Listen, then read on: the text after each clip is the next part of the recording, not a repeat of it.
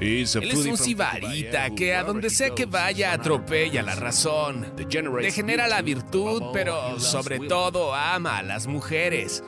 Bienvenidos a Las aventuras del güero Discovery.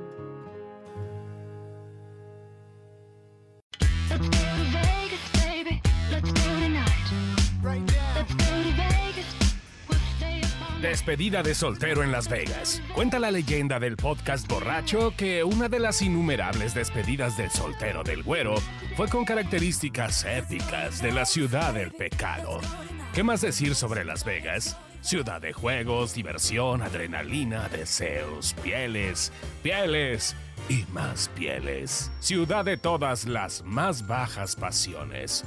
Las Vegas es sin duda el lugar perfecto para hacer tu despedida de soltero accesible desde las principales ciudades de México y se ajusta a cualquier tipo de presupuesto. Las Vegas ofrece una variedad de actividades inusuales completamente crazy hot. Bachelor. Para los del Conalep, con gal amplio con tubo y reinitas. Actividades ya de cajón armadas para el disfrute turístico 100% recomendable. Pero como bien dicen, el diablo está en los detalles. Todo comenzó como debe ser, planeada y organizada una buena despedida de soltero.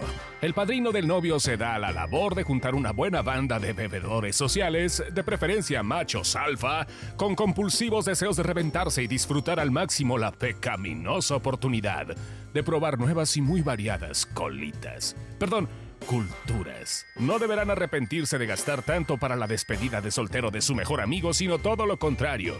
Hay que considerar recursos para el chupe, las pachangas y uno que otro baile caliente. De alimento y hospedaje, esta historia no es guía de turistas. Para esto busquen un buen paquete que se ajuste a su presupuesto. Las Vegas es una inversión. No hay nada más sano que llegar al aeropuerto internacional McCarran y que ya te esté esperando una hermosa stripper con limusín de lujo, champán incluida. Y durante aproximadamente una hora de trip al hotel, deberás hacer la visita a la famosa señal de bienvenidos de Las Vegas para tomar la foto del recuerdo. Guárdala, después te va a servir para enviar a tu futura esposa y decirle que llegaste bien.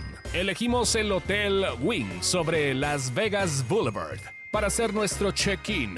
Excepcional destino Harto recomendable y juntito así bien pegado está el Encore Beach Club, un lugar atascado de las mejores féminas. Tres recomendaciones. Primero, al registrarte, pide la tarifa de jugador. Inmediatamente te hacen socio y aplican un muy buen descuento. Segunda, si vas al casino, ten cuidado de cualquier fémina que te tire la onda y te haga sentir que eres su dios. Seguramente es piruja y la prostitución está altamente penada en Nevada. Tercero, si no sabes jugar como es mi caso, los casinos ofrecen chupe gratis y agarras unas garras monumentales. Guarda tus fichitas y sigue a alguien que sí traiga la suerte. Apuesta con él en la ruleta y los dados. A mí me funcionó y saqué para poder comprar mis sortijas de matrimonio de Tiffany. Entre chupe y chupe, transcurrió el primer día.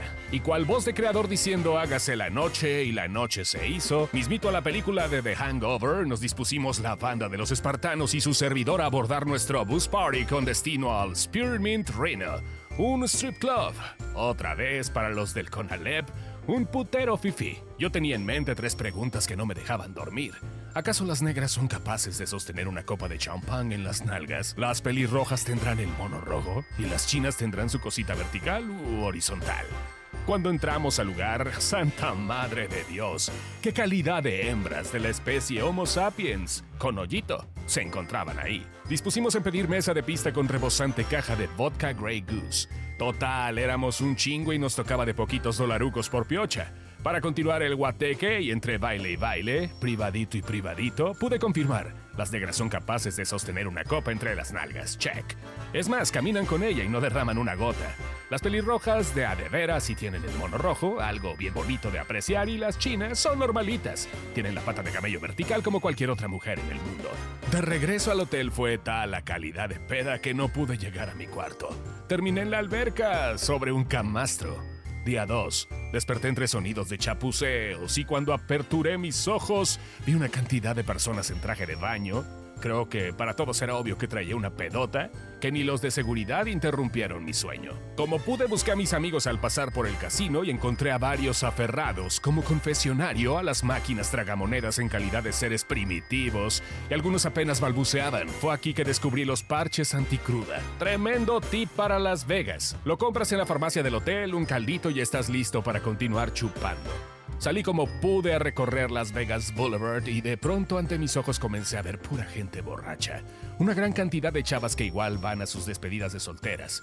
Comprendí como inspiración divina que aquí está el plan. Aplicando la máxima de tirarle el cana 20 y una caerá. Me dispuse a caminar a lanzarme a la conquista. Y cabe decir que la cacería tuvo muy buenos frutos. Logré aventarme un trío, una ruquita, una novia próxima a casarse, esta última mexicana también. Fueron tantas las aventuras que marcaron esta despedida de soltero que si quieres conocer más, te recomiendo escuchar el capítulo episodio 03, cómo es una despedida de soltero VIP en Las Vegas, del podcast borracho. Allí comprenderás mi doctrina de la vida recta del hombre casado, así con Z. Y en ese tenor conocerás a detalle cómo fue mi despedida de soltero en Las Vegas. Escucha estas y muchas otras cosas que tus castos oídos no imaginarán.